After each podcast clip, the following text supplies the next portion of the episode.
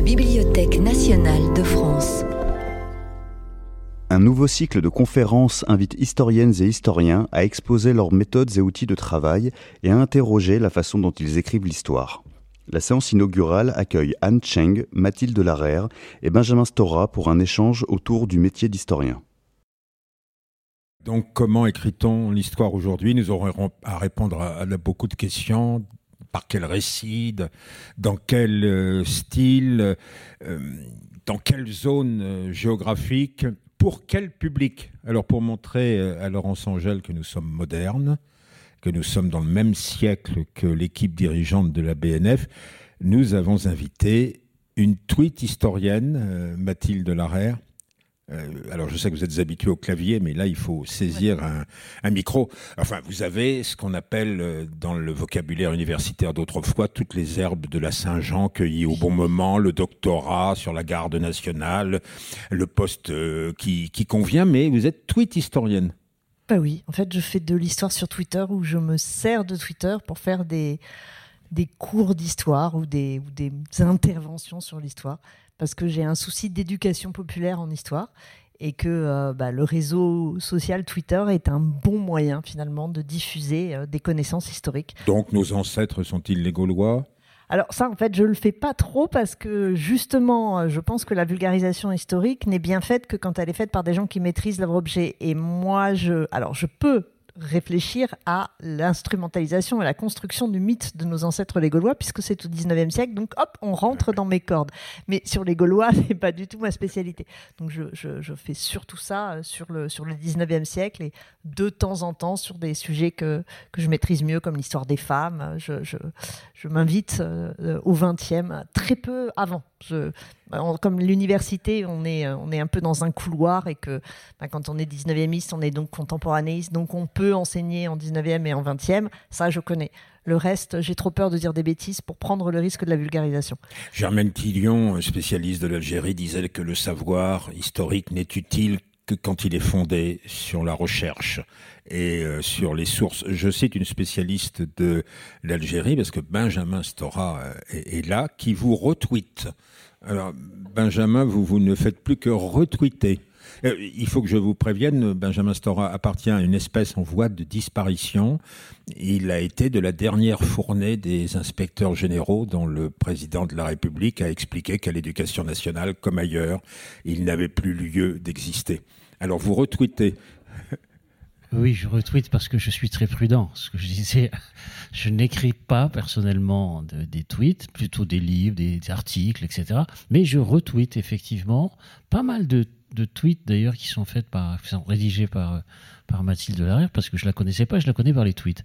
Et, et des fois, il y a des choses tout à fait pertinentes sur ce qu'elle dit sur les processus révolutionnaires, les questions sociales, l'apparition, disons, de personnages, disons, dans, dans l'histoire euh, politique euh, française, etc. Et à chaque fois, je trouve ça très intéressant, donc je retweet par prudence. Alors, quand nous parlerons des. C'est très dangereux, les tweets aussi. Hein.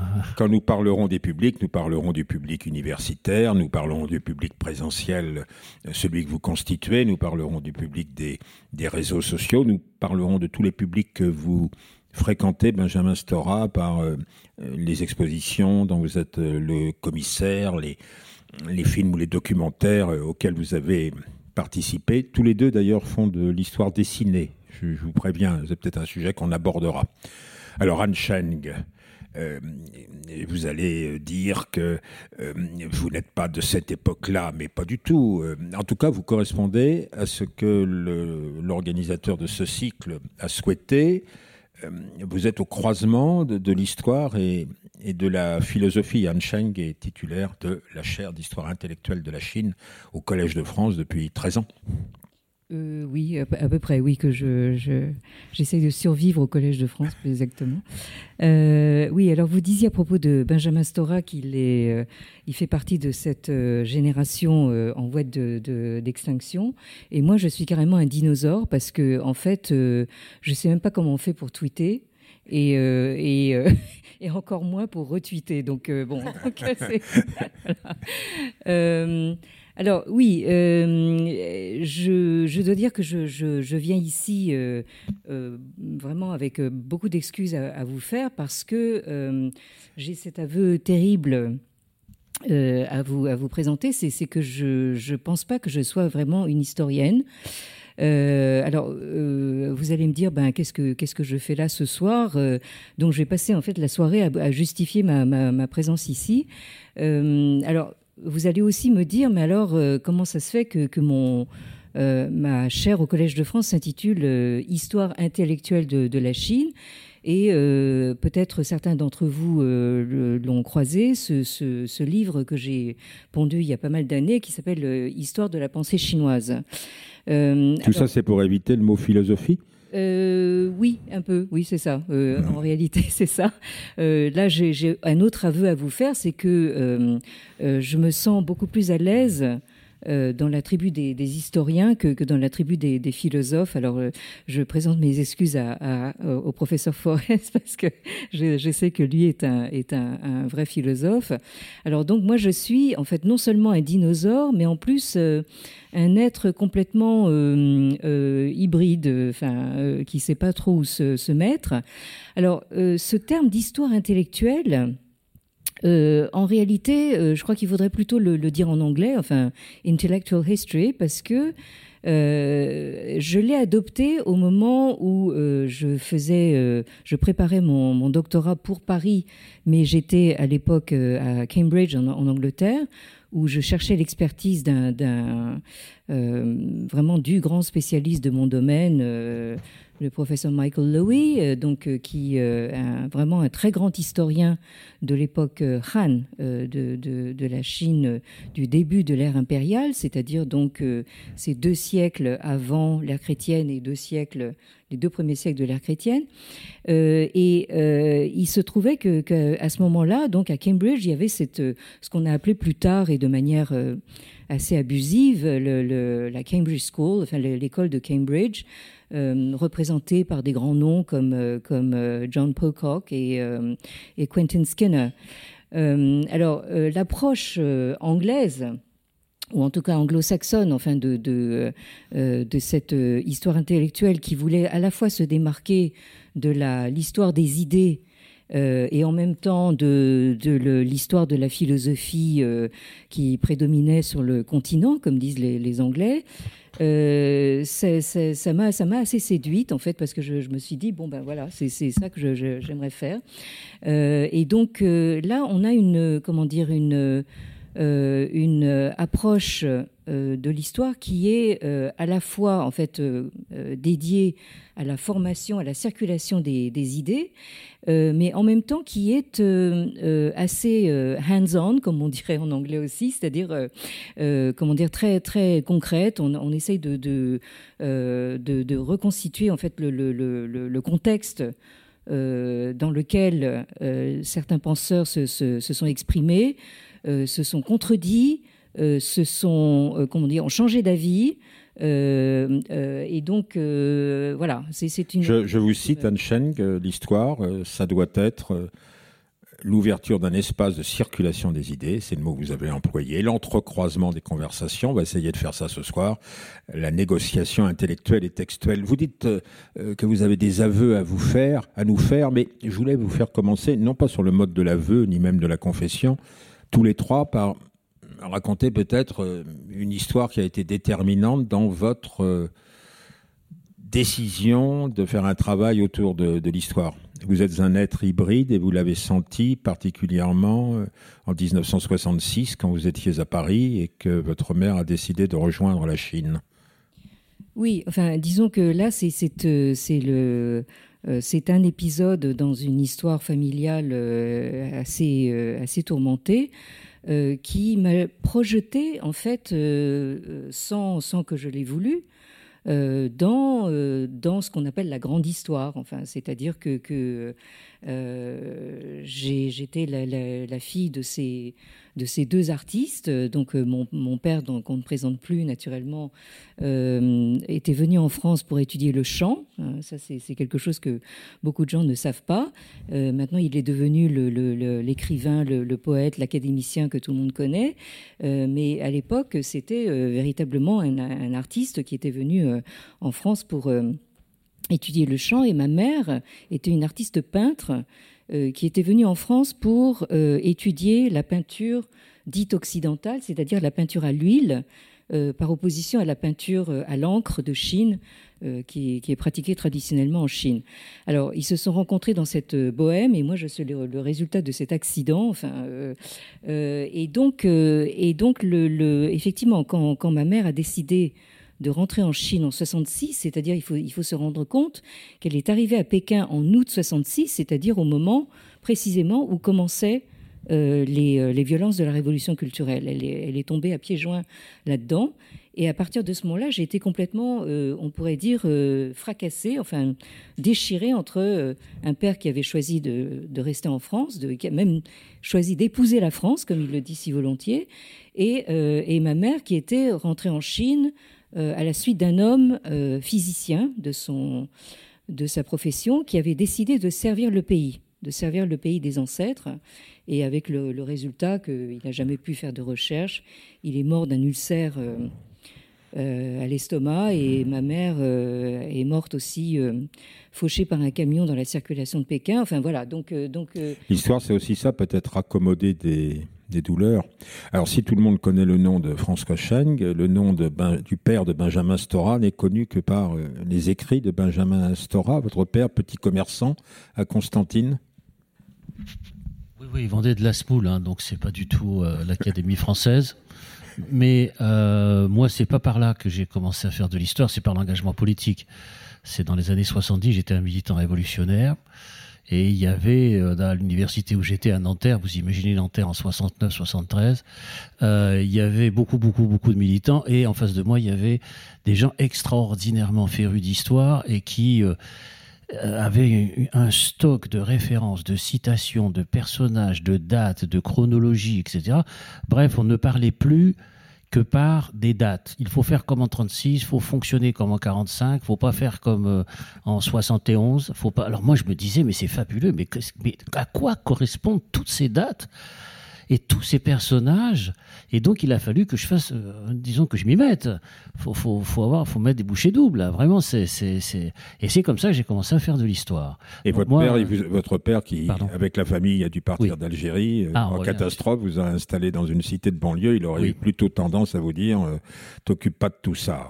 ah bah non, bien entendu, ils avaient été échaudés, broyés par l'histoire. Donc c'était pas du tout euh, le, fait de faire de l'histoire. Moi, quelque part, en faisant de l'histoire, j'étais dans une sorte de transgression par rapport à mes parents. C'est-à-dire, je revenais à l'histoire, alors que voulez absolument oublier l'histoire. Il fallait absolument faire autre chose que de l'histoire. Et moi, euh, disons, pour, euh, quand on a 18, 20 ans ou 22 ans, on a envie de faire autre chose que ses parents, bah, j'ai voulu faire de l'histoire, ou même, ou même faire l'histoire, pas simplement écrire l'histoire, mais la faire, l'accomplir. C'est un rêve fou, hein.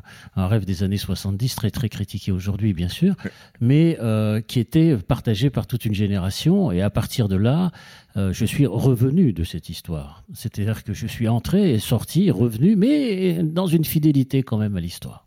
Mais Mathilde Larère, euh, qui êtes née à Paris, qui n'avait pas, connu, semble-t-il, tous ces drames, qui travaillaient sur Paris, vous avez une histoire personnelle euh, un peu déterminante à raconter? Ouais. Non, moi, en fait, euh, évidemment, on reconstruit, hein, mais je pense que si je fais de l'histoire, c'est parce que mon grand-père était archiviste et en fait, c'était l'archiviste euh, des archives départementales des Yvelines qui, à ce moment-là, c'était assez chouette, était euh, dans euh, les grandes écuries de Versailles. Donc moi, j'ai passé tous mes week-ends et toutes mes vacances dans les grandes écuries de Versailles. Et comme j'y allais quand c'était les vacances, les archives étaient fermées. Et donc, je passais mon temps dans les magasins avec mon grand-père à regarder. Et, je me souviens, un de mes plus vieux souvenirs de papier, résultat, c'est il faisait une exposition sur la commune de Paris. Voilà. Et je me retrouve maintenant à travailler sur ces questions-là. C'est sûrement pas un hasard. D'ailleurs, quand j'ai soutenu ma thèse, mon grand-père m'a donné le, le, le, diplôme, enfin le, papier de garde nationale de son propre grand-père qu'il avait, qu'il avait gardé. Et donc voilà, il y a ça qui est. Après, moi aussi, c'est pareil, hein, c'est la militance qui. Mais merci de la transition que vous m'offrez parce que ça va nous permettre de parler de la question des documents. Alors, je ne sais pas s'il faut employer le mot document plutôt que le mot euh, archive. Les, historiens disent souvent Benjamin Stora, mes archives. Euh, en, même temps, euh, les Français disent nos archives. Vous travaillez sur le rapport douloureux des mémoires françaises et algériennes à propos de la guerre d'Algérie. Les Algériens, vos interlocuteurs difficiles, disent nos archives. Alors là, on commence un sujet chaud, lourd, immédiat, d'actualité, restitution, consultation, transfert d'archives. Bref, c'est Mais euh, d'abord, euh, d'abord, avant de, parler peut-être de cet aspect, euh, les, archives coloniales sont marquées, elles ont été pour une part transférées en France, sont marquées, dirait Mathilde Larère, par un langage de la domination qui les rend donc difficiles à interpréter. Oui, c'est-à-dire qu'il y, a quelque chose quand même d'étrange dans, cette histoire d'archives euh, qu'on demande, que les Algériens demandent. Parce que moi, lorsque j'ai commencé à travailler euh, sur l'histoire du nationalisme algérien, j'ai fait une biographie de Messali en 78. Messali euh, Messali j'ai ensuite celle de Ferrat Abbas. Euh, je me suis heurté à quelque chose qui était très simple, c'est que les archives de l'État français, c'était des archives de surveillance. Euh, c'était pas du tout la parole entre guillemets euh, venant de l'intérieur de la société indigène. C'était des archives qui étaient en surplomb, qui, organisaient, triaient, surveillaient, etc. Donc la première grande difficulté, c'était celle-là, c'est-à-dire d'avoir accès à une parole entre guillemets hein, authentique, c'est-à-dire d'essayer d'inverser le regard pour savoir ce qui se passait de l'intérieur de la société dominée, en fait, fondamentalement. Et c'était ça le sens de mon travail, euh, inscrit lui-même dans le sens d'un travail, entre guillemets, très politique. C'est-à-dire de travailler. À l'époque, il y avait euh, à Jussieu quelqu'un qui s'appelait Chéneau qui faisait l'histoire, Jean Forum Histoire à Paris 7. Bah oui, il y a beaucoup de hein. chinois à cette époque-là. Hein. Bon, ça c'était la grande C'était un ami de la révolution culturelle. voilà, c'est ça. Enfin, un moment. Mes parents étaient maoïstes et j'ai toujours vu chez nous à la maison. Il y avait donc chez nous, donc c'était les, cahiers euh, Forum Histoire, et il, il disait, enfin, et tous les historiens, moi j'étais très jeune à l'époque, disaient il faut essayer de faire parler l'histoire à travers, disons, les, les, dominés. Et puis il y avait Foucault, bien sûr, faire parler l'histoire par les marges, par les silences, euh, etc. Alors comment susciter, comment susciter l'archive? Parce que vous parlez de Foucault, les, les, mm. les, disciples de Foucault, je pense à Artière, publient euh, euh, des collections de, de documents. Euh, moi, séminariste fou euh, qui a voulu assassiner Y, moi, ermite invraisemblable mm. qui a été dissimulé, recouvert.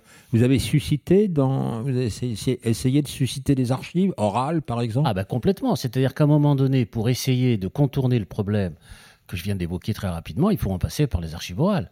C'est-à-dire qu'il n'y a pas d'autre possibilité, c'est-à-dire d'aller rencontrer les acteurs. Et là, on déconstruit à la fois le discours étatique, bien sûr, mais les préjugés qu'on a soi-même sur le processus dit révolutionnaire. Parce qu'en écoutant les militants qui très souvent étaient écartés, bannis, relégués, euh, inconnus, maltraités, etc. Parce que ça a été ça aussi dans tous les processus malheureusement de révolution.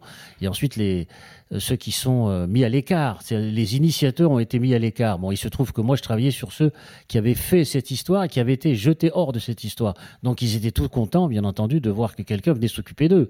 Donc ils avaient beaucoup de choses à dire et donc ils avaient des discours à déverser, pourrait-on dire. Et donc on contourne Hein, euh, la, difficulté des archives étatiques par la parole orale, bien entendu. Et si j'avais attendu euh, l'ouverture des archives étatiques pour commencer à travailler sur l'histoire de l'Algérie, j'aurais attendu très longtemps. Et j'ai pas fait ça du tout. Donc j'ai été directement à la parole des acteurs et à la presse la presse de l'époque, la presse militante, etc. Et bien sûr, euh, par un croisement avec les archives orales. Et puis les archives de l'État se sont progressivement ouvertes et ça a été bien sûr euh, très très important. Ça reste une bataille importante pour les historiens, bien entendu, parce que c'est une question de citoyenneté, hein, la question des archives, hein, ça c'est tout à fait décisif. Mais mon propos, c'est de dire que on ne peut pas faire dépendre l'écriture d'une histoire d'une société uniquement des archives d'État. Alors moi, ce que je, reproche un petit peu à un certain nombre d'historiens, d'être centré uniquement sur le culte du document de, l'État, de la parole de l'État qui doit donner la vérité de l'histoire. Et euh, moi, en travaillant par exemple pour fabriquer un dictionnaire biographique des militants algériens, 600 biographies que j'ai fabriqué tout seul en 1985, il a fallu non pas que j'attende les archives de l'État, mais d'aller d'aller aux acteurs, d'aller au paysage pratiquement, c'est-à-dire d'aller dans le pays en question. Et, on ne pouvait pas simplement euh, être dans des situations d'attente, de combat qui consistaient à faire beaucoup de pétitions pour l'ouverture d'archives, qu'il faut faire, que j'ai mm. toutes signées, il n'y a pas de problème, mais il faut euh, quand même se retrousser les manches et aller voir, et aller, et aller voir, disons, euh, les marges des archives, savoir ce qu'il y a à côté des archives. Et ça, c'est très très important pour les historiens. Bon, ça, on le doit, et je l'ai dit tout à l'heure, mais on le doit en grande partie à des gens comme Arlette Farge, hein, qui a ouvert un champ extraordinaire. Hein, euh, dans les, il faut lui rendre hommage parce qu'elle a, moi, elle m'a beaucoup inspiré hein, sur les archives très fragiles de Paris au XVIIe, XVIIIe siècle, etc.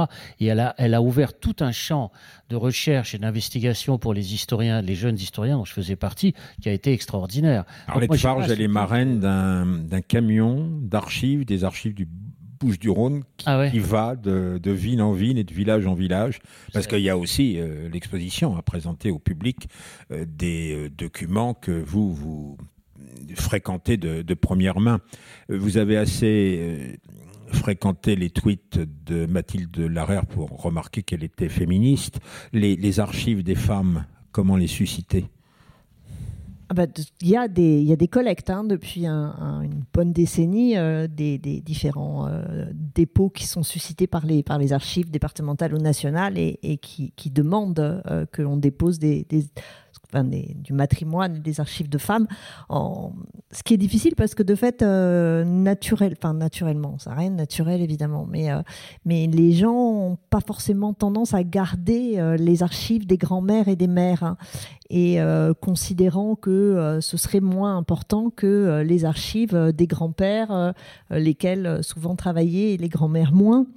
Donc effectivement, il y a un déficit euh, dans les archives des femmes. Mais il y a eu, dans les dernières collectes, il y a des choses extraordinaires qui ont été, euh, qui ont été livrées de militantes d'abord évidemment, hein, parce que là c'est des archives qui sont euh, qui sont qui ont été composées par les militantes et on retrouve des trucs euh, incroyables, enfin des tracts conservés, euh, des comptes rendus de, de, réunions auxquelles elles se rendent, etc.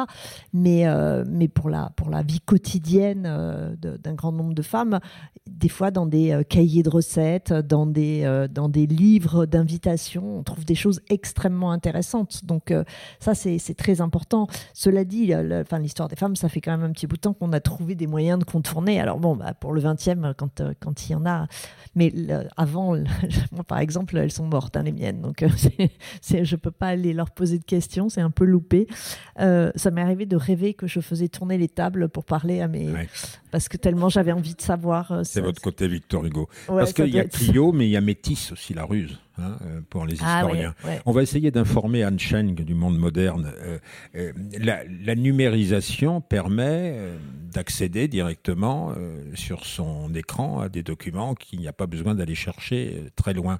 Je sais pas, je vous pose une question qui va peut-être vous paraître étrange, mais qui est nourrie par les observations que j'ai entendues de pas mal de profs d'université des étudiants d'aujourd'hui, euh, tellement habitués euh, à, l'écran, euh, sont inquiets, défiants, timides devant les, archives papier qui nécessitent en plus un effort pour lire des écritures difficiles, etc. Vous avez senti ça? Mais c'est normal qu'ils soient intimidés. C'est intimidé quand, enfin, quand on arrive dans un fonds d'archives la première fois. Moi, je menais pas large hein, quand je suis arrivée la première fois aux archives nationales.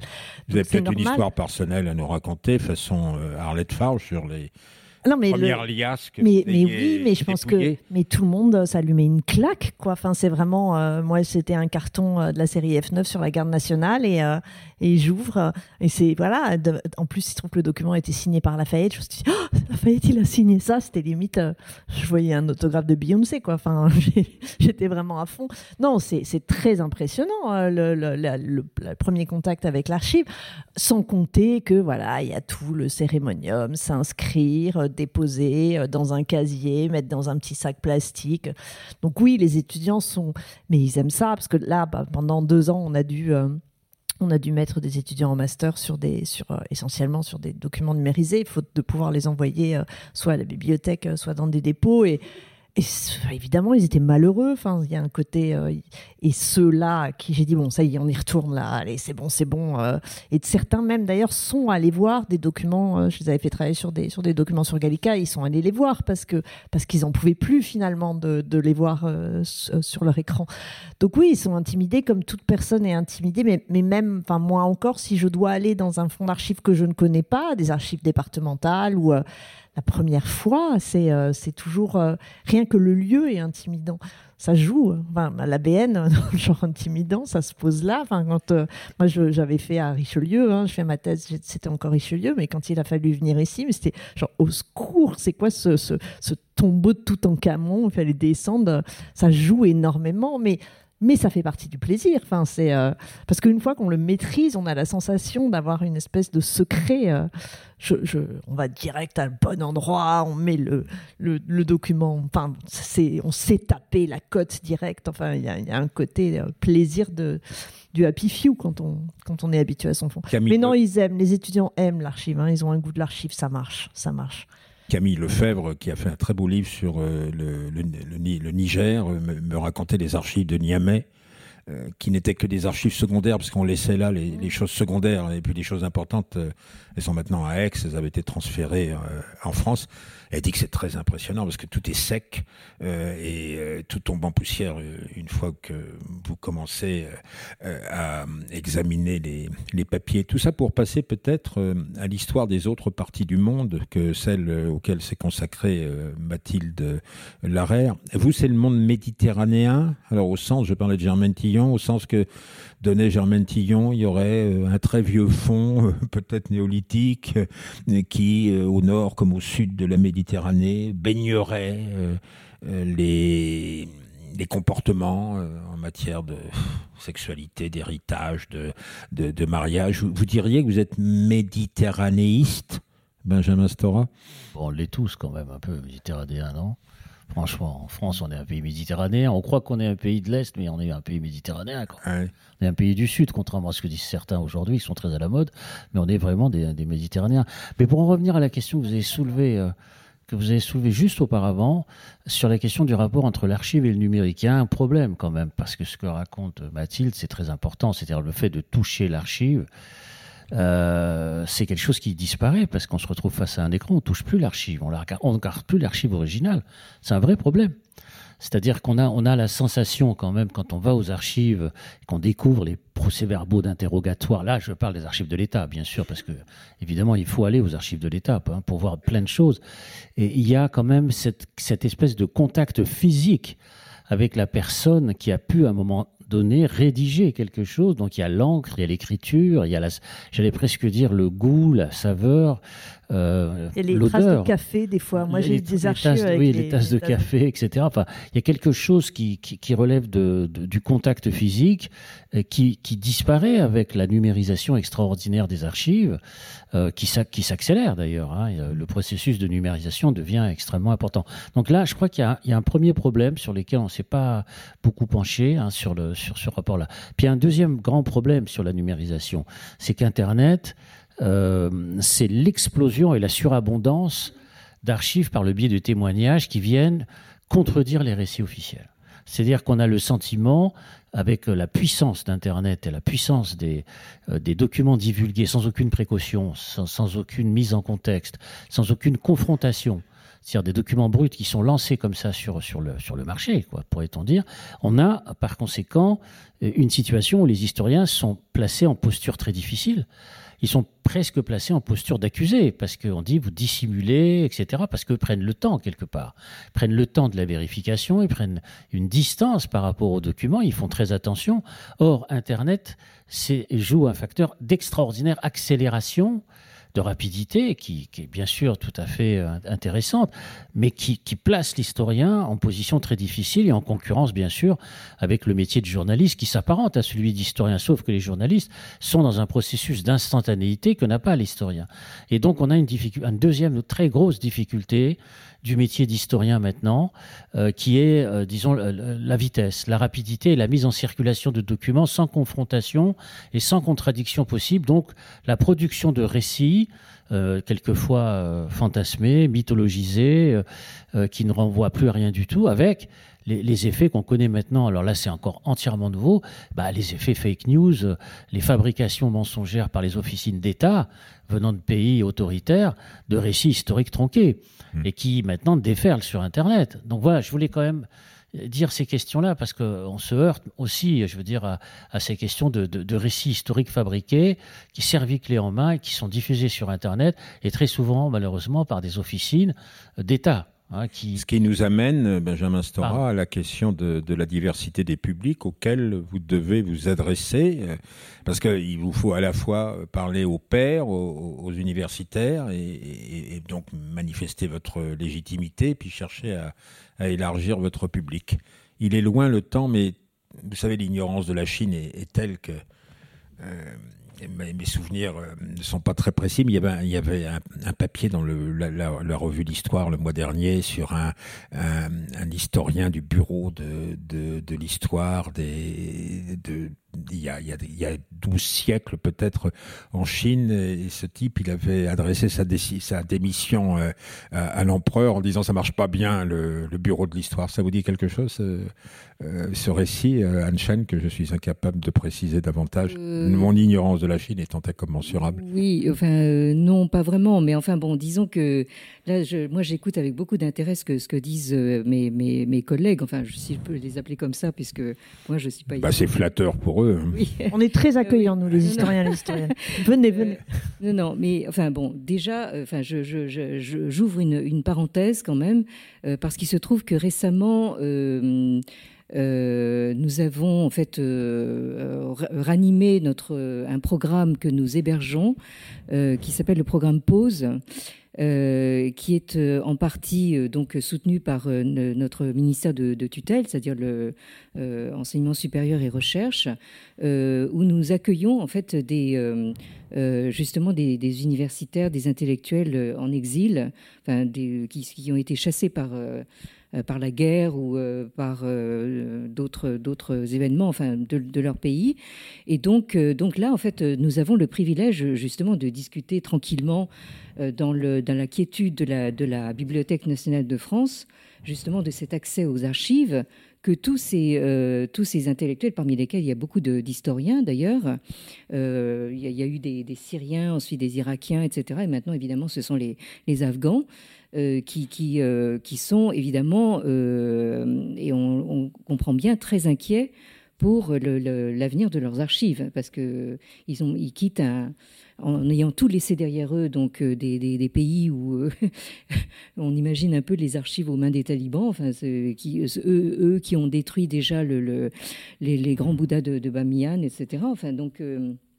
Euh, donc voilà, enfin, je, crois qu'il faut quand même mesurer la, chance que nous avons, enfin, de, pouvoir travailler dans, la quiétude de nos, de nos bibliothèques. Donc ça, je, pense aussi à nos étudiants aussi, qui, qui certes, qui sont euh, confrontés à des, euh, euh, effectivement, à des situations assez intimidantes de se retrouver devant des, des caisses entières de, d'archives qu'il faut, qu'il faut oui, disons, classifier, décrypter, etc. Alors, je vous dis pas, en fait, les, les, archives, non seulement en chinois, mais bon, même, même des, des textes imprimés.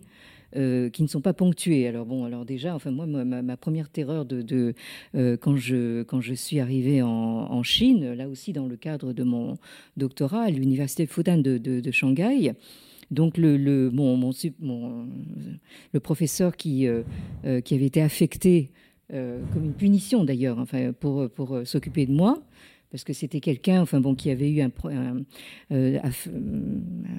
euh, qui avait, bon, disons plus ou moins en fait travaillé pour la bande des quatre, etc. Et donc sa punition, c'était de s'occuper de moi. Mais alors pour moi, c'était évidemment un privilège extraordinaire d'avoir quelqu'un qui était malgré tout un très grand savant et qui la première séance me dit ponctuer le texte. Euh, moi, je n'avais jamais fait ça. Complètement terrifiée. Bon, alors, euh, sans, parler de ça, vous avez aussi des gens qui travaillent sur, euh, sur par exemple, des, des, manuscrits qui sont inscrits sur, sur lamelles de bambou. Et là, évidemment, bonjour pour, pour déjà déchiffrer enfin, ces, ces, choses-là. Hein. Donc, donc, voilà, enfin, je, je, dis un petit peu simplement ce que, ce que m'inspire ce, ce, ce, que j'ai entendu.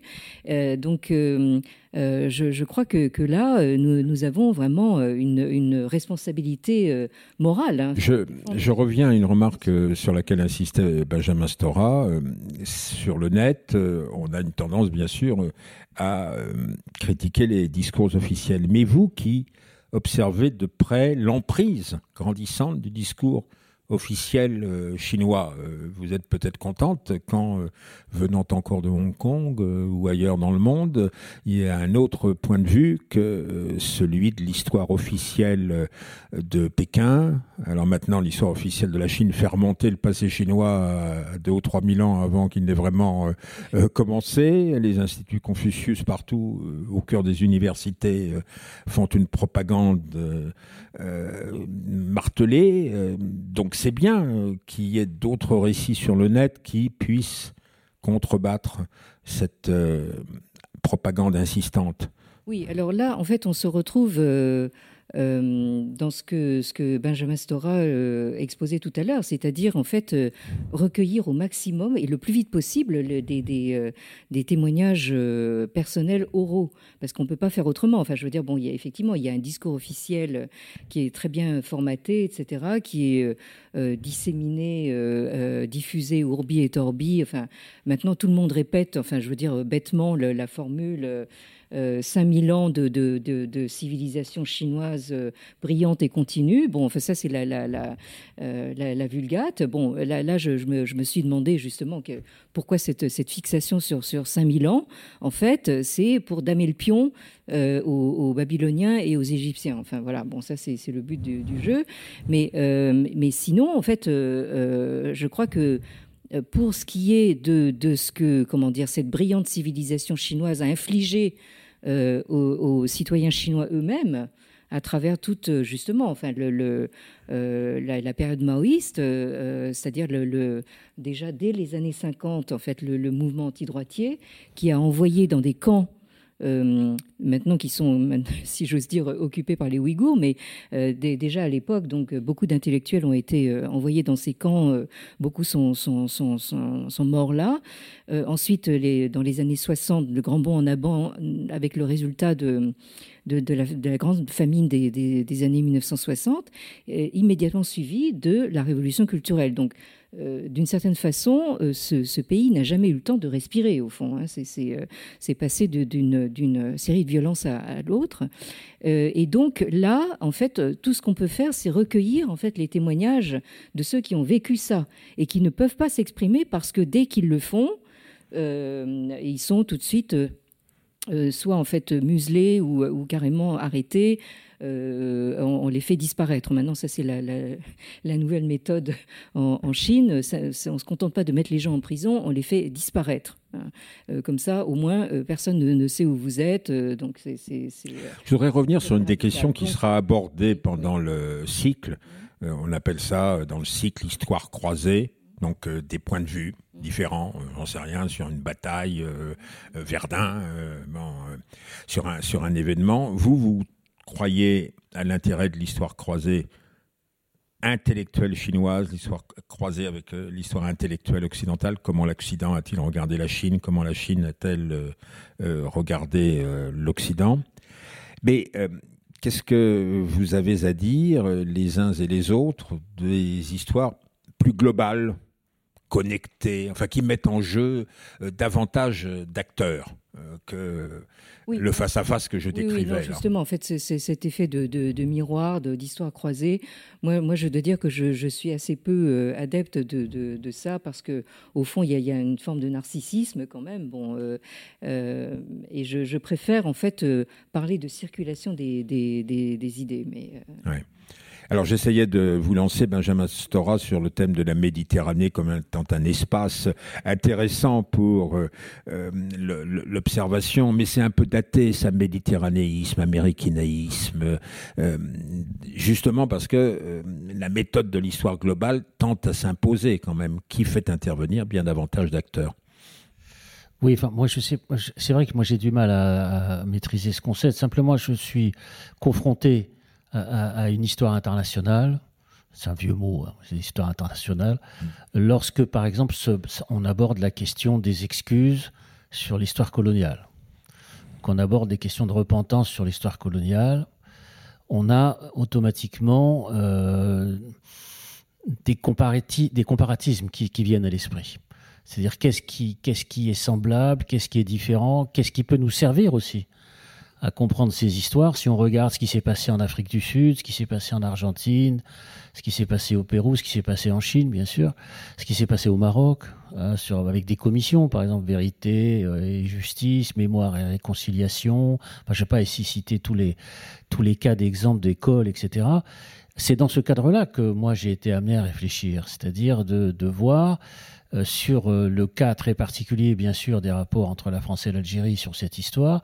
Est-ce que la notion, euh, disons, d'excuse a été déjà pratiquée, mise en œuvre, et quels résultats ça a pu donner? Parce que, par exemple, là on arrive en Asie, le Japon a présenté plusieurs fois des excuses à la Chine en disant voilà, nous avons massacré à Nankin en 37, etc.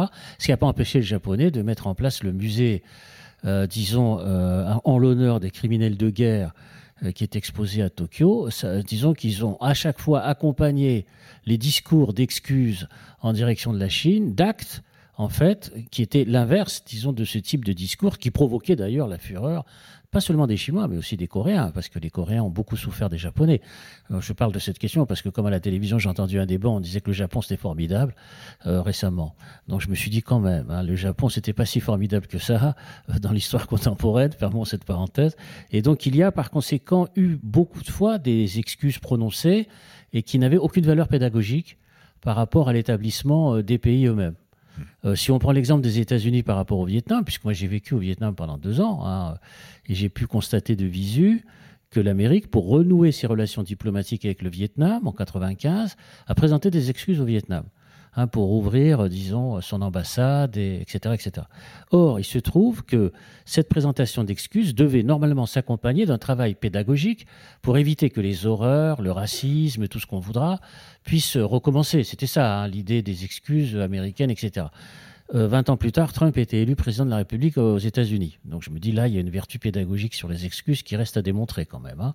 C'est euh, sur la question des, discours, des discours étatiques prononcés et non suivis des faits par un travail pédagogique au niveau de l'éducation nationale, des élites politiques, des universitaires, de la liberté de la presse, du travail syndical, etc. Je ne vais pas développer. On, viendra à cette question de, de l'utilité de l'histoire.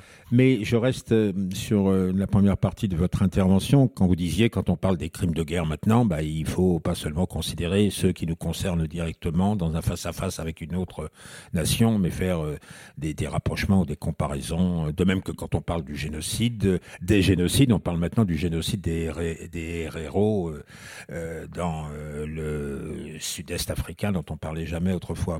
Mais vous, qui faites de l'histoire parisienne, Mathilde Larère, l'histoire globale, en fait, c'est pas c'est pas une question d'échelle. On peut la faire euh, à l'échelle de Paris. C'est une question de méthode, de, de, sensibilité, euh, de, curiosité. Euh, oui, non, mais c'est sûr. Bah, bah, bah, on peut citer comme exemple le, livre de Quentin de Lermoz qui est sorti l'année dernière sur, sur finalement une histoire globale de la commune et qui ah, voilà, la commune, il parle de la commune de Paris essentiellement, pas des communes des différentes villes de province, mais à la Commune de Paris a une histoire globale. À partir du moment où on définit ce qu'on va appeler l'histoire globale. Alors c'est quoi C'est euh, bah, les révolutionnaires de l'international qui venaient de Russie C'est tout ça en fait. C'est euh, euh, c'est ce qui a permis de dépasser ce qui a longtemps, enfin ce qui était un moment dominant, à savoir une histoire des transferts où on, on avait en fait une idée qui partait ou un ou un symbole ou un geste d'un point A, un centre, pour aller à un point B, une périphérie, dans une dimension unidirectionnelle. Et, et, et comme par hasard, d'ailleurs, souvent les centres étaient en Europe, hein. ça tombait bien. Euh, et, on avait l'impression que ce qui passait du point A au point B euh, ne changeait pas trop et que, en fait, euh, justement, les travaux montraient que c'était extrêmement complexe, qu'il n'y avait ni centre ni périphérie, mais multifocal, que ce qui circule se transforme, que ce qui est intéressant, c'est les effets retours, qu'il y a en permanence des échanges, qu'il y a des centres nouveaux qui vont s'ouvrir. Sur, sur, sur, par exemple, dans les circulations révolutionnaires, Alger est un, centre très, très névralgique de circulation révolutionnaire dans les années 60, euh, 70. Et, comment, comment ça se transforme, comment ça se métisse sur place à chaque fois, et comment ces métissages peuvent retourner. Et, là, ça devient juste vertigineux et passionnant. Et, donc, euh, on peut tout à fait travailler là-dessus. Moi, alors, je, je, travaille sur Paris. Maintenant, ce qui me passionne en ce moment, euh, pour ceux qui me suivent un peu, c'est les graffitis. Euh, et, notamment la façon dont les graffitis euh, sur, euh, sur les murs de nos villes et au cœur de nos mouvements sociaux font des citations au passé révolutionnaire. Parce que je, avant, j'avais travaillé sur les, les citations temporelles et donc les circulations temporelles des révolutions. Or, les graffitis, euh, bah, on l'a vu euh, là avec des, euh, des, références à la Commune, des références à mai 68 en 2018, des références à la Révolution française pendant les Gilets jaunes. Donc, il y a, ces, circulations. Mais résultat, je m'intéresse aussi sur les circulations spatiales. Donc, comment un certain nombre de, slogans, de sigles peuvent se retrouver sur les murs de Hong Kong, de Beyrouth ou de Paris. Et, là, on a un phénomène de circulation et quelque part, c'est une forme d'histoire globale. Alors si on parle des graffitis et si on reprend la deuxième partie de votre intervention, à quoi servez-vous euh, Benjamin Stora? Moi, quand j'ai vu sur les murs, il n'y a pas longtemps, dehors les bicots, je me suis dit, tiens, euh, parce qu'il y a ça aussi euh, qui peut être peint sur les murs. à quoi ça, à quoi on l'a servi, non? À quoi sert l'histoire? Mais c'est ça. Non, mais vous évoquiez je ne sais quel débat télévisé. on a quand même l'impression, quand on voit ce genre de débat euh, télévisé, qu'on qu'on est euh, souvent de part et d'autre, d'ailleurs, euh, dans des sillons déjà bien établis. Que, ce, qui a été non, mais expliqué enfin, par une histoire en voie de transformation n'est guère entendu.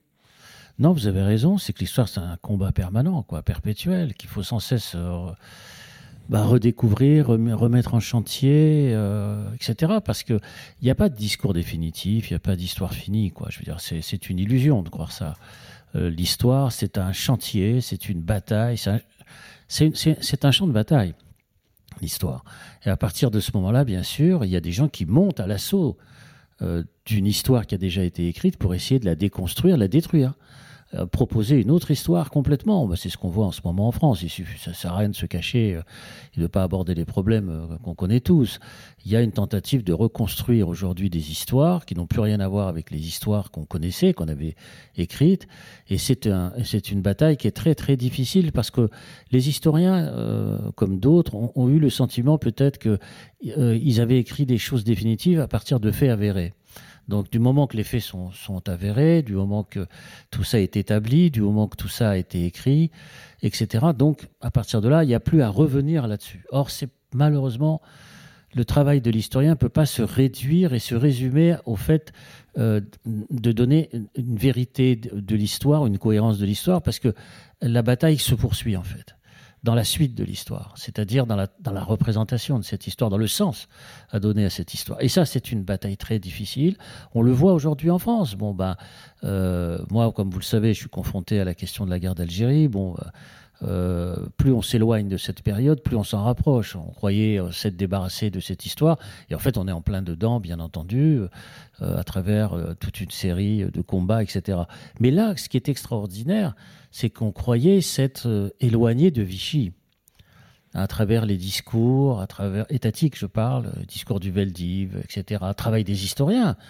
Euh, travail de Paxton, travail de Henri Rousseau, travail, je ne vais pas citer tous les grands historiens français euh, qui ont travaillé sur, sur la, période de Vichy. Donc euh, il y avait quand même, une, disons, une armada de chercheurs, de, livres, de travaux, de séminaires, de colloques, enfin, sur ces questions-là, autour bien sûr de la figure de Pétain, de la déportation des Juifs, de la législation en vigueur sur les étrangers. Hein.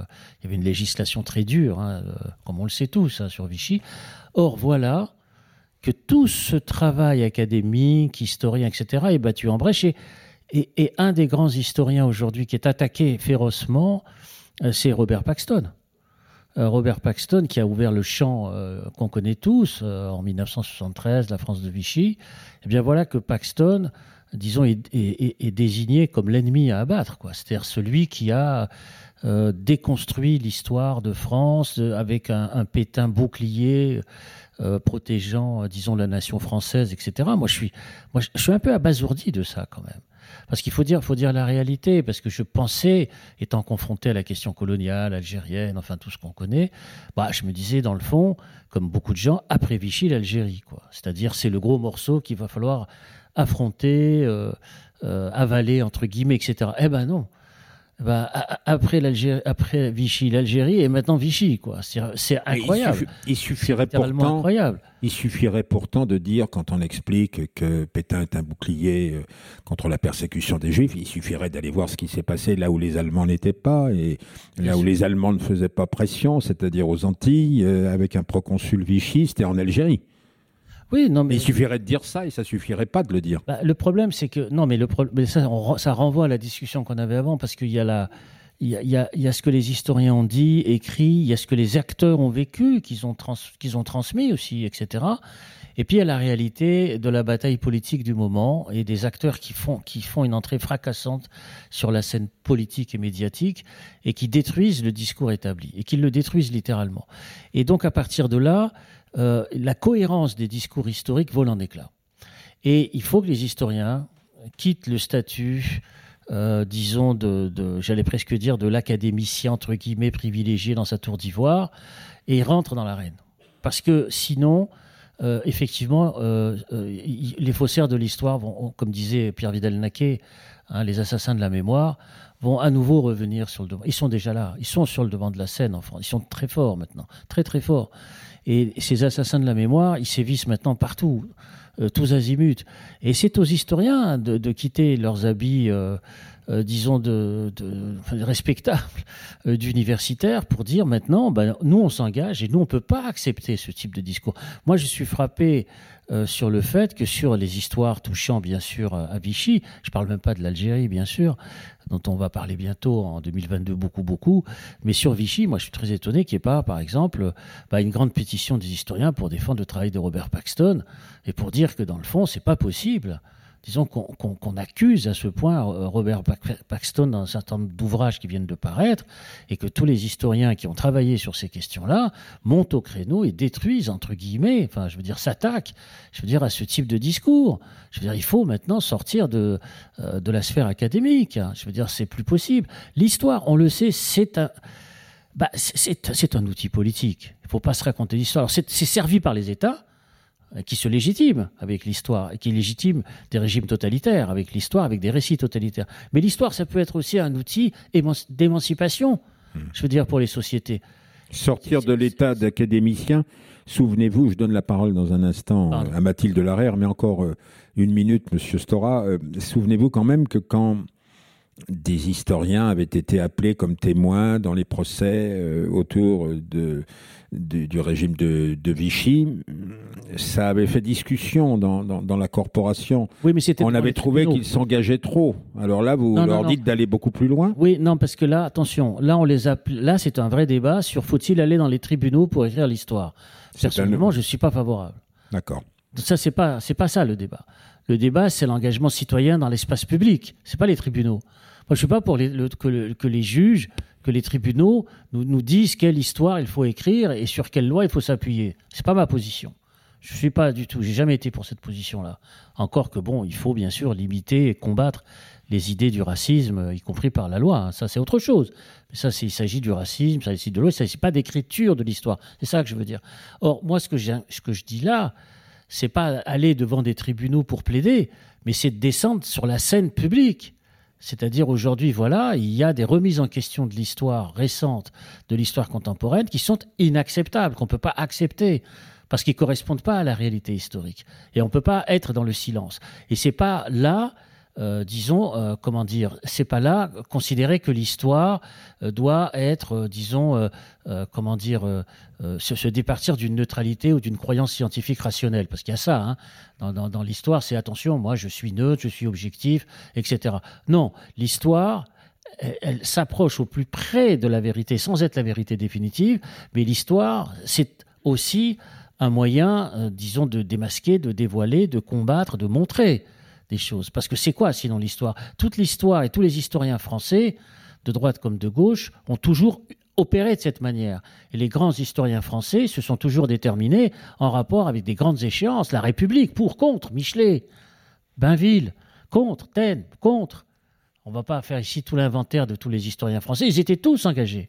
Quel est l'historien français qui n'était pas engagé, qui avait une blouse blanche, qui est resté chez lui à regarder euh, ses archives, euh, etc. Ça n'existe pas tous les grands historiens français, on ne va pas les citer, Le Goff, Vidal-Naquet, euh, euh, bon, jusqu'à Brodel, etc., ils étaient tous engagés. Ils étaient tous dans des histoires de citoyenneté pleine.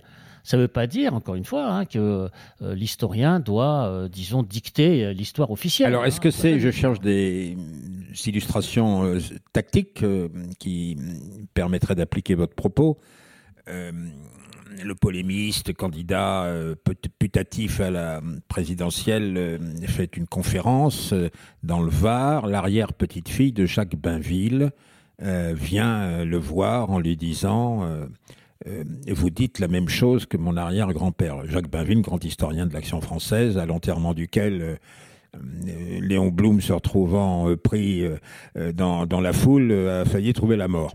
Mais est-ce que Jacques Bainville ressemble pas à ces pseudo-historiens, à ces fabricants euh, de fausses informations que vous décrivez, si on leur mettait en face l'exemple d'un grand historien de droite, vous citiez Taine, euh, ben moi je cite Bainville. Bainville, il avait de la méthode. Non, bien sûr. Mais là, et, les faits étaient avérés dans ce qu'il écrivait. pour ça, il faut aller, j'allais presque dire, à l'érudition historique. Or, le problème, c'est qu'il y a beaucoup de camelots sans faire de jeu de mots, non pas du roi, mais de, mais de l'histoire, et qui ne sont pas et qui ne sont pas adossés à une véritable érudition historique en termes, disons, de connaissance des historiens, de l'histoire des historiens. Ils ne les connaissent pas. Je moi, je ne confonds pas effectivement un historien de droite avec Édouard Drummond, qui lui se caractérisait, je qualifiais d'historien, mais moi, c'est pas pour moi un historien. Oui. Édouard Drummond n'est pas un historien. C'était le député d'Alger, férocement antisémite avec son ami Max Régis et qui était et qui est l'auteur du célèbre livre La France vive. Donc c'est pas un historien. Donc là aussi il faut savoir quel est l'univers, quel est euh, disons le périmètre de l'histoire des historiens. Mais ça pour ça il faut il faut aller à la connaissance, il faut aller à la culture, il faut aller à l'érudition. Il faut pas aller à l'immédiateté, à l'instantanéité, au bon mot, à la bonne phrase, il faut prendre du temps, il faut travailler. Ça prend du temps, Mathilde Larère. Vous vouliez depuis longtemps intervenir. Non, mais ce qu'il y a, c'est qu'il y a un milliard de choses euh, sur lesquelles je voulais intervenir, donc ça va partir un peu dans tous les sens. Euh, alors, j'essaie de me rappeler. Un bouquet. Un bouquet, waouh. Euh, fleur 1. Euh, quand, quand, quand, vous dites qu'on révise l'histoire, donc euh, l'Algérie, et puis on remonte à, Vichy, mais donc je vais rentrer sur mes terres, mais au moment de la commémoration de la commune, on a vu revenir un discours versaillais, c'en était impressionnant, dans, dans l'enceinte même du conseil municipal de Paris, où, où on avait l'impression qu'à nouveau, les, les, communards n'avaient été qu'une horde d'avinés et de pétroleuses qui, tels des Nérons modernes, avaient brûlé toute la ville. Enfin, donc euh, ces attaques contre l'histoire euh, sont, fréquentes. Euh, pour autant, je, Fleur 2, le, avec cette image de d'une histoire forteresse et puis des gens qui montent à l'assaut. Alors effectivement, il y a les révisionnistes qui montent à l'assaut et, et, et, eux sont d'autant plus dangereux qu'ils qu'ils travaillent absolument sans méthode hein, et que là, c'est quand même quelque chose sur lequel il faut toujours revenir. Mais il y a des moments où aussi il faut attaquer les forteresses. Et là, je reviens à mon histoire des femmes et aux historiennes des femmes. Il y a un moment où il a fallu que euh, les historiens des femmes et de façon générale, euh, tous ceux qui font l'histoire des dominés hein, euh, s'en prennent à une histoire qui au début les avait réduits, ces dominés, à être des sans Et donc l'histoire a progressé aussi parce qu'à un moment, il y a eu des remises en cause euh, d'une histoire qui se faisait euh, sans les femmes, sans les esclaves, sans les colonisés, euh, sans, sans, les immigrés, et, et, et on les a fait rentrer dans la forteresse. Et maintenant, il y en a qui voudraient les faire sortir, en fait. C'est ça, c'est ça, la, ça la difficulté. Et la dernière chose, vous disiez à quoi sert l'histoire je, lisais il y a peu, euh, c'était, euh, je ne sais plus où est-ce que j'ai lu ça, mais c'était, une interview euh, de, trois, trois enseignants du secondaire hein, qui enseignent la Shoah avec tous ces tous ces discours sur on peut plus enseigner la Shoah. Donc ils étaient interviewés. Moi, on posait la question à des gens qui sont sur le terrain, donc dans des classes, et qui d'ailleurs disaient qu'on pouvait très bien le faire. Simplement, il fallait réfléchir à la façon. ils donnaient leurs expériences, et, et à un moment disait mais à quoi ça sert? Il y a toujours de l'antisémitisme. Et, euh, et un, je crois que c'est un des profs hein, euh, disait mais si on n'avait pas fait ça, il y en aurait beaucoup plus. Et en fait, ça, ça m'est paru tellement évident en lisant. Et euh, parce qu'on dit toujours oui, vous n'avez pas dû faire parce qu'il reste, il reste du racisme. et, des mots, des mots du racisme d'autrefois qui reviennent avec le, le graffiti que vous citiez. Mais je trouvais ça finalement, euh, enfin en tout cas moi ça m'a ça m'a ça m'a fait chaud au cœur quand j'ai lu ce, ce professeur qui disait mais qu'est-ce que ce serait si on ne le faisait pas? Est-ce que c'est Han Sheng une citation de Confucius ou est-ce que je l'invente? Mon ignorance de la Chine est telle que moi je peux inventer des citations de Confucius qui dirait si vous abandonnez un instant votre humanité, un instant, euh, pendant un instant, une journée, l'animalité revient oui. Euh, enfin, c'est pas c'est pas Confucius qui l'a dit. Non, mais bon. Mais, mais, c'est c'est un c'est un Confucien plus plus tardif. Euh, effectivement. Euh, donc là, justement, enfin, j'en profite pour aussi rebondir à mon tour sur, sur ce que je viens d'entendre. C'est-à-dire que, oui, je, oui, je suis un dinosaure qui rebondit, vous voyez. Donc, non, et je, moi, je suis assez d'accord pour, pour que le, pour que le, enfin, pour moi, euh, l'histoire, c'est tout simplement euh, la, colonne vertébrale euh, de la citoyenneté. C'est-à-dire, c'est comme ça qu'on forme des citoyens. Euh, dans, nos démocraties, tout simplement. Et donc, euh, donc c'est, de cette manière-là qu'il faudrait effectivement faire sortir euh, l'histoire enfin, d'un, professionnalisme académique, etc. Parce que je crois que ça commence par, par la la, formation qu'on donne à nos, enfants, aux futurs citoyens de notre pays, dans le, l'éducation, les, connaissances qu'on leur donne. Moi, je sais que, que mes, comment dire, ma, si j'ai une vocation d'historienne, encore une fois, bon, c'est avec un gros point d'interrogation, mais je la dois à un professeur d'histoire que j'ai connue tardivement. J'étais déjà en, prépa et c'est elle qui m'a tout appris. Euh, on a passé deux ans euh, à étudier donc l'ancien régime et le et la Révolution française et c'est elle qui m'a qui m'a qui m'a tout appris. Donnez toujours les noms parce qu'il faut toujours donner les noms en histoire. Oui, c'est quelqu'un qui est, qui est décédé maintenant. Euh, c'était une professeure d'histoire au lycée Fénelon à Paris, mmh. Marie-Thérèse Drouillon. Euh, euh, et, donc, c'est vraiment elle qui, qui, euh, qui, nous a appris justement à, lire des, textes, à lire des documents, à aller aux archives, etc. Enfin, elle, m'a vraiment tout appris. Donc, donc là, je, je, crois que il faut que ça commence par là. Euh, parce que, bon, euh, effectivement, les, batailles euh, politiques, académiques, etc., bien sûr, il faut les, il faut les mener, mais je, pense qu'il faut, il faut, il faut que ça commence par, par nos enfants, enfin, et la, avant, formation qu'on leur donne. Avant que je donne la parole à la salle, juste une petite tentation qui, moi, m'effleure parfois. tout ça, ça ne sert pas à grand-chose. On essuie des fêtes sur des fêtes.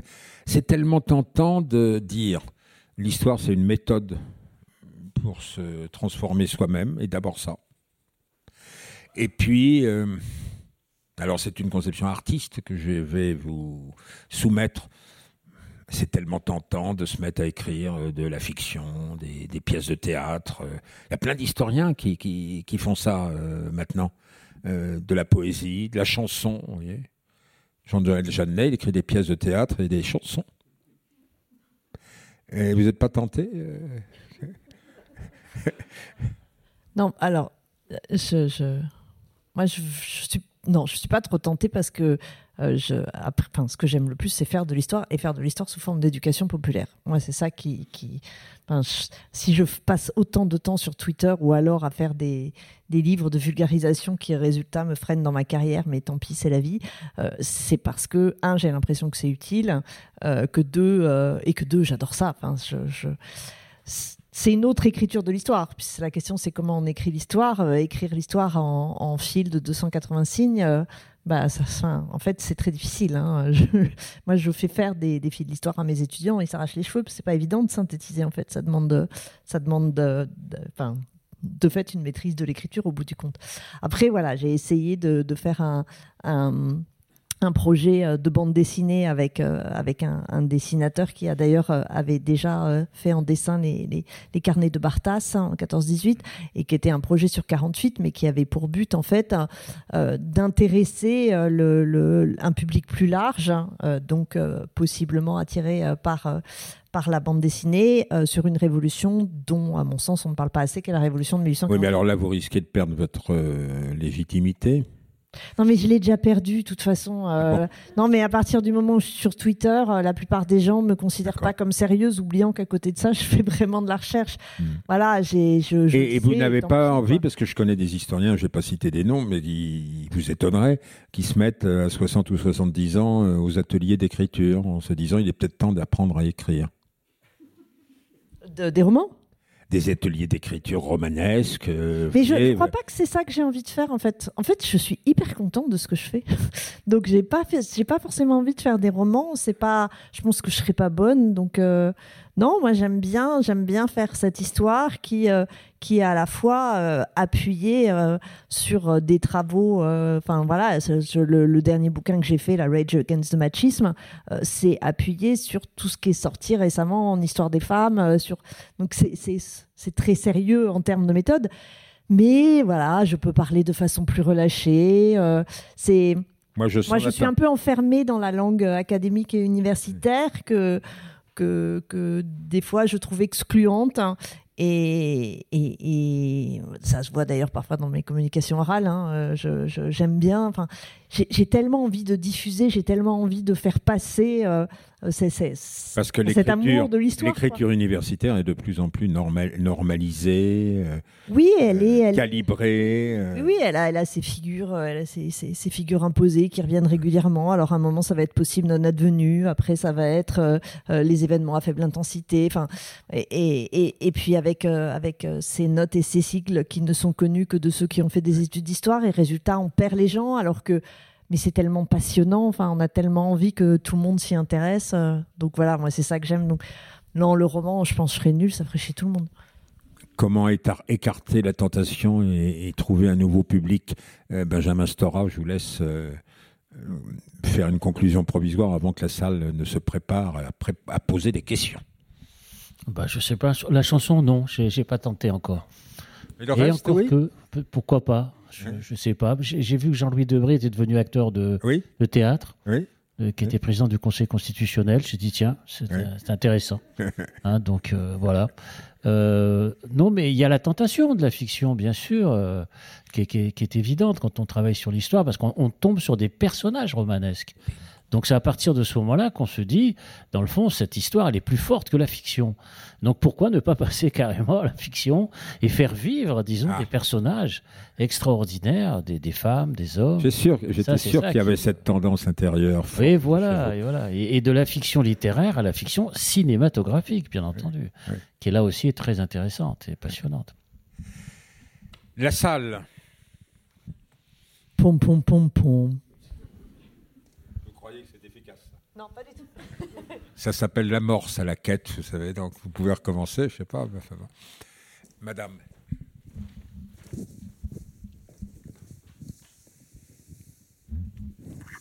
Bonsoir.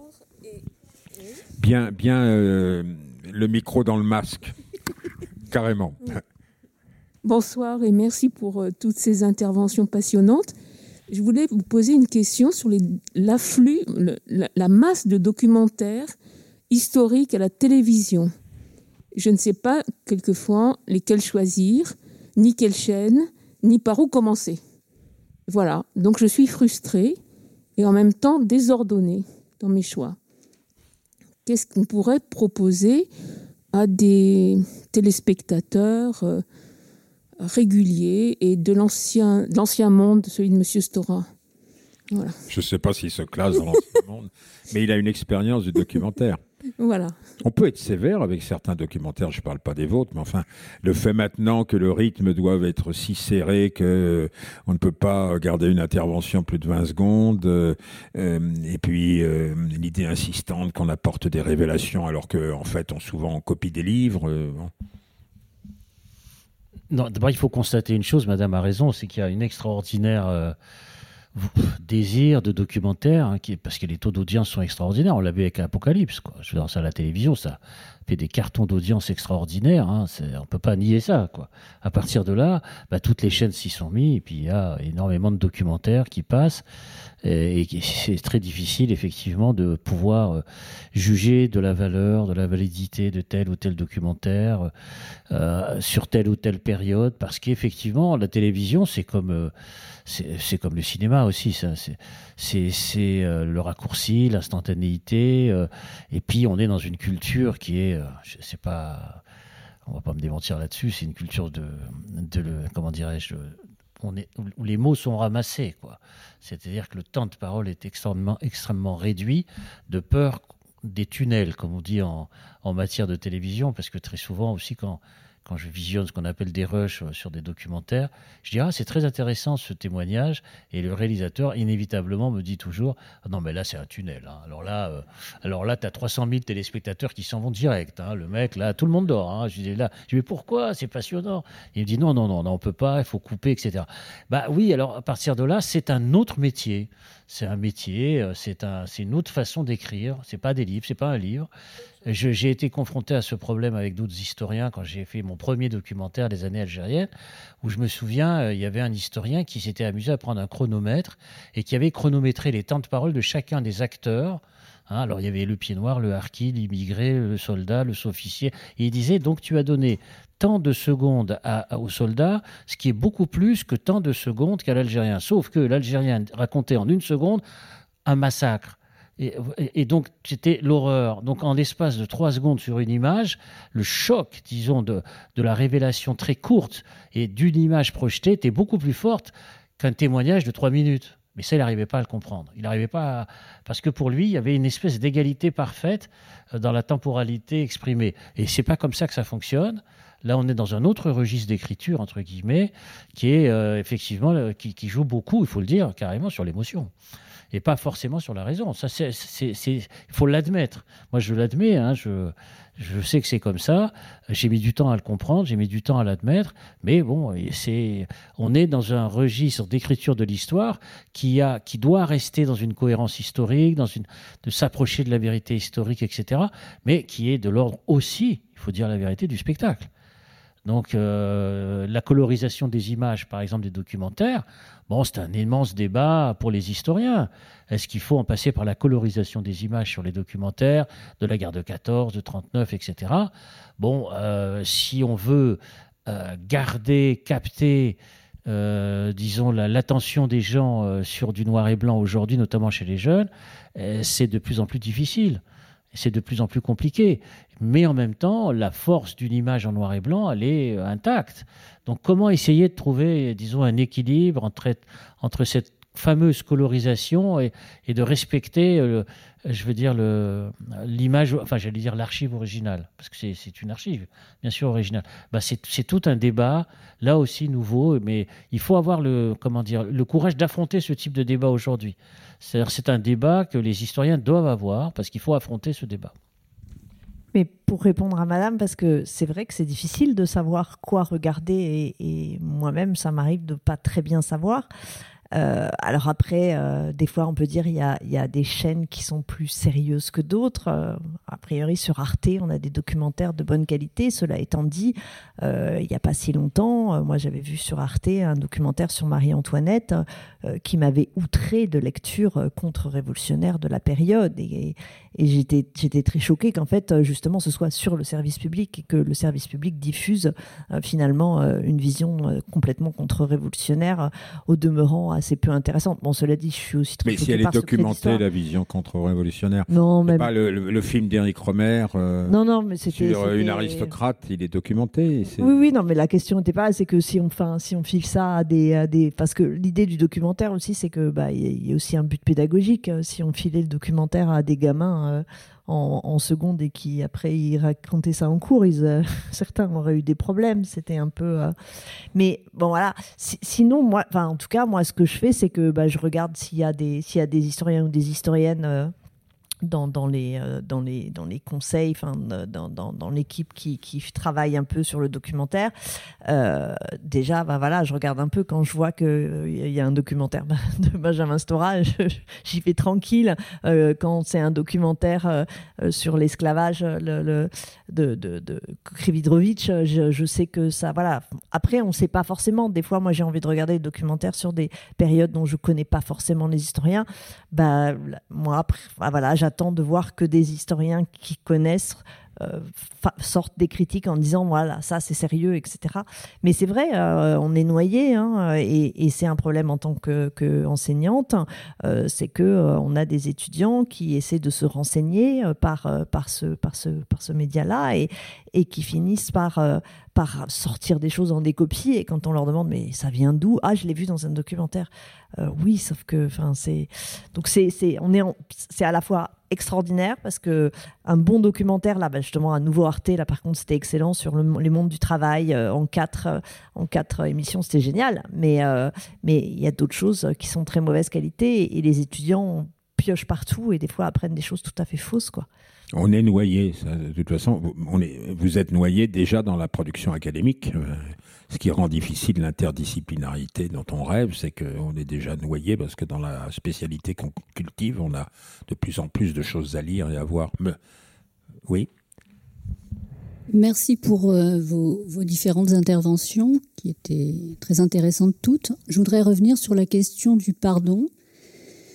Et euh, ce qu'en disait Benjamin Stora m'a beaucoup intéressé et je j'avoue j'en attends quelque chose de cette question du pardon et les exemples que vous proposiez étaient intéressants. Toutefois, je me demande s'il ne faut pas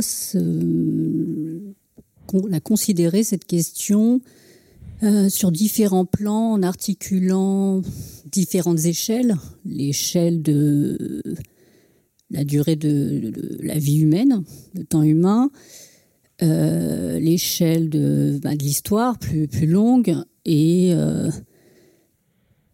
et donc dans le cadre long, effectivement, il y a ces questions de relations entre euh, les relations longues historiques entre les pays.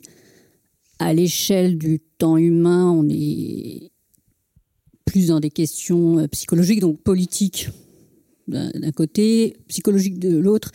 Et donc cette enjeu, cette importance du pardon, peut-être qu'elle se joue plus sur un temps humain à l'échelle d'une vie, tandis que effectivement euh, les échecs que vous citiez, les, les, apories de, ces, pardons qui ont été formulés, qui, résultent euh, dont, dont, il ne résulte rien ou pas grand-chose. Euh, voilà, c'est un temps long. Hmm. Et donc, bon, euh, lorsque... Les échelles de temps, euh, en prenant ce cas du, du pardon, Benjamin Stora. Est-ce qu'il n'y a pas une, une est-ce que c'est pas opérant, est-ce que c'est pas utile?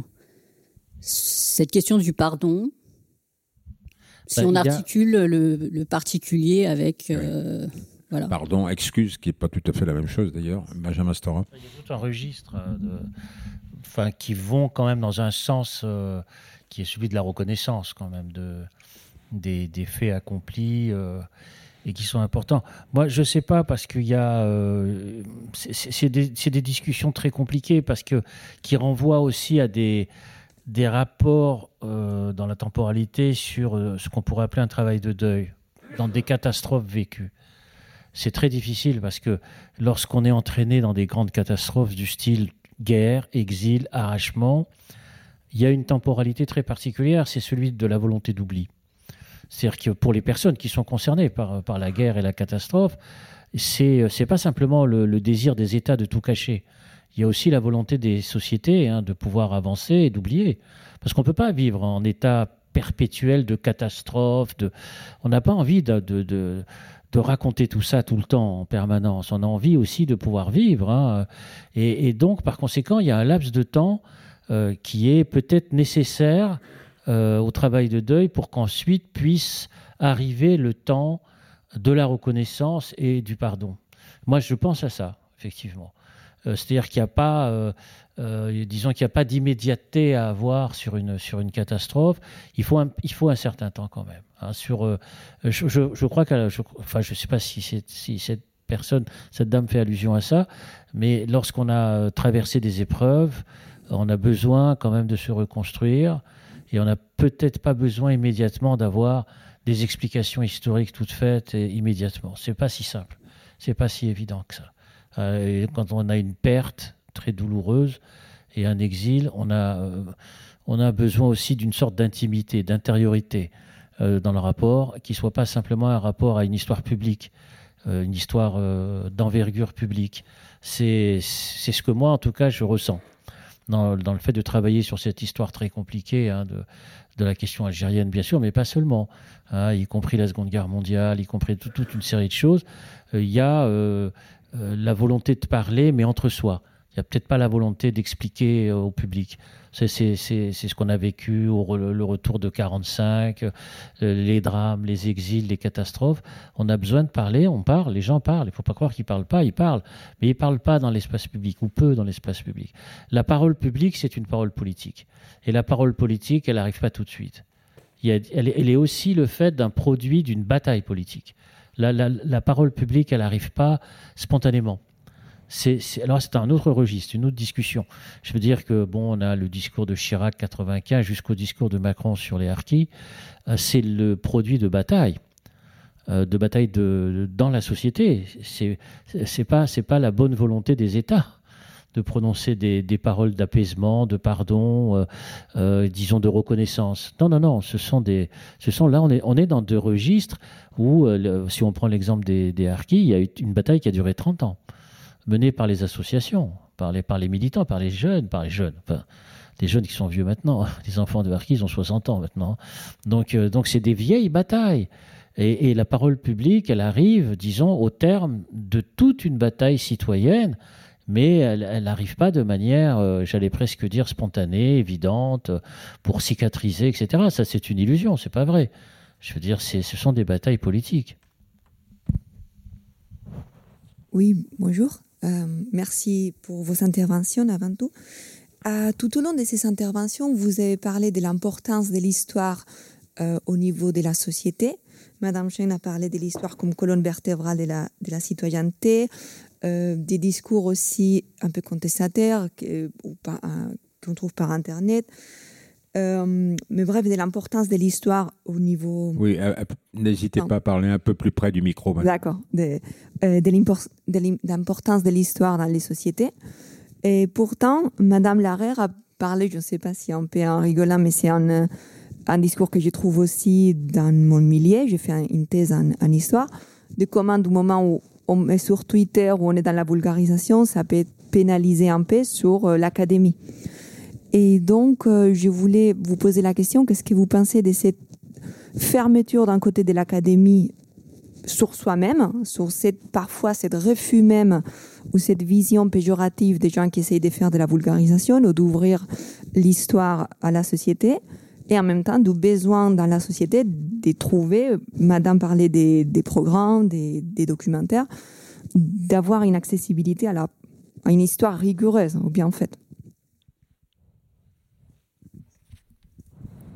Je le déplore, forcément, je le déplore parce que parce qu'au bout du compte, ça laisse le, le champ, le, le, champ d'une histoire publique à, juste, après, il y a des gens qui peuvent, qui ne viennent pas de l'université et qui font euh, une histoire de très très bonne qualité, mais ça laisse aussi le champ, euh, et, là, il est largement pris à des faussaires de l'histoire et des faussaires de l'histoire qui, qui plus est, s'en servent au service de de, vision haineuse. Enfin, on a parlé. Mais est-ce qu'il ne faut pas faire porter aussi une part de responsabilité, c'est ce que dit Madame, euh, aux structures académiques? Donc, si vous faites maintenant un livre destiné au grand public, euh, alors que, je sais pas, Jacques Le Goff, Emmanuel Leroy-Ladurie et Georges Dubin cessaient d'en faire. Vous êtes pénalisé dans votre carrière? C'est pas comptabilisé en fait, c'est-à-dire que dans. C'est absurde. En fait, la, ce qui se passe actuellement à l'université, mais là, là, on va s'éloigner un peu, mais euh, mais, mais, mais on est dans, dans, dans un moment où euh, les, les, chercheurs et les chercheuses sont en fait dans une évaluation permanente. Hein. On a beau dire que euh, les profs ne sont pas évalués, c'est faux. Hein. On est en permanence sous des situations d'évaluation, évaluation pour avoir des avancées de carrière, évaluation pour essayer de passer un échelon et d'augmenter un peu euh, les salaires qui stagnent, évaluation pour déposer un article. Enfin bon, il y a une espèce mais on n'est pas hors du sujet quand on dit ça. Non, non, mais la pression, elle est terrible, qui pousse les gens à devoir publier, publier, publier, publier, publier. Et, finalement, dans les, dans les critères d'évaluation euh, de euh, quand on évalue les chercheurs, quand l'ANR évalue les chercheurs, eh ben tout ce qui est, euh, alors on dit divulgation maintenant, mais donc vulgarisation n'est pas comptabilisé comme quelque chose, comme un travail académique. Donc donc effectivement, ça, dessert. C'est assez propre à la France. Hein. Euh, ça serait pas. Aux États-Unis, euh, c'est beaucoup plus valorisé. Euh, d'ailleurs, il y a des chaires d'histoire publique, mais, la France est, très en retard là-dessus. Or, on est dans une situation où il manque tellement de postes de titulaires, où la lutte est tellement forte entre les précaires qui sont pas encore en poste pour avoir des postes que bah, ils vont pas prendre le risque de perdre du temps et, de, de, de, marquer un temps d'arrêt euh, dans. Euh, donc on est au, au cœur du. Ah oui, oui bien sûr, bien sûr. Moi, je le fais parce que je suis, je suis, maîtresse de conférence, donc euh, donc je peux le faire. Je le, je pense que je l'aurais pas fait de nos jours en tant qu'à terre, mais je sais que ça va me coûter. je serai pas prof. Bon bah je serai pas prof, c'est pas grave. Hein. Finalement, on n'a pas besoin d'être prof.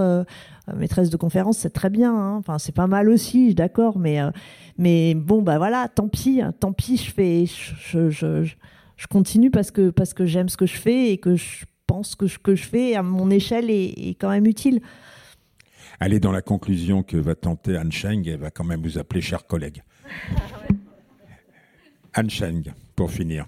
Non, non, enfin bon, écoutez, c'est, je n'ai pas tellement envie de, de, de, conclure, mais simplement euh, euh, rappeler quelques, vérités essentielles. Euh, d'abord que, en fait, l'histoire, c'est, disons, le, la, discipline des, connaissances humaines qui est attaquée en premier par les régimes autoritaires et dictatoriaux. Bon, alors ça, c'est déjà une première chose. Et, deuxièmement, donc, c'est vraiment ce que nous devons euh, défendre euh, par tous les moyens. Hein. Alors évidemment, euh, bien sûr, nous, nous sommes devant notre télé, nous ne savons pas enfin, quel, quel documentaire choisir, mais je, je, veux dire, au moins que ces documentaires existent, moi je pense que c'est important. après, bien sûr, c'est comme tout le contenu qu'on trouve sur Internet, Google, etc. Il faut exercer son, son esprit critique. Hein. Bon, là, moi je pense que...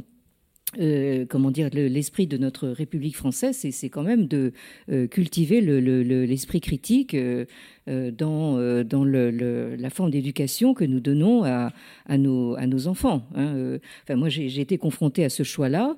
j'ai été mariée pendant 30 ans à un, Chinois, donc de, Chine populaire. Lui a choisi de rester en France alors que nous pouvions euh, prendre la décision de partir en Chine avec nos deux enfants, nos deux filles. Mais euh, donc on a choisi de concert de rester en France parce que, enfin, nous ne n'envisagions absolument pas de donner une éducation à la chinoise euh, à, nos filles. Bon. Et je, crois que nous avons fait le bon choix. Euh, donc ça, euh, là, on en revient vraiment à des, choix fondamentaux. Hein. Donc, euh, encore une fois, il ne faut pas non plus, enfin, je, veux dire, se, laisser bercer par le, confort, justement, la, quiétude dont nous, dont nous jouissons encore. Hein, peut-être plus pour très longtemps, mais en toujours est-il que euh, je, crois qu'il faut mettre ça à profit à plein euh, pour justement euh, défendre cette, cette comment dire, discipline, non pas de, uniquement des connaissances, mais discipline de l'esprit, tout simplement. Eh bien, merci à vous et bonne soirée. Merci. Et la suite du programme, vous l'avez le prochain rendez-vous, c'est le mercredi 13 octobre, l'histoire croisée, justement. Vous venez d'écouter un podcast de la Bibliothèque nationale de France. Retrouvez les conférences, rencontres et créations de la BNF sur toutes les plateformes de podcast ainsi que sur le site bnf.fr.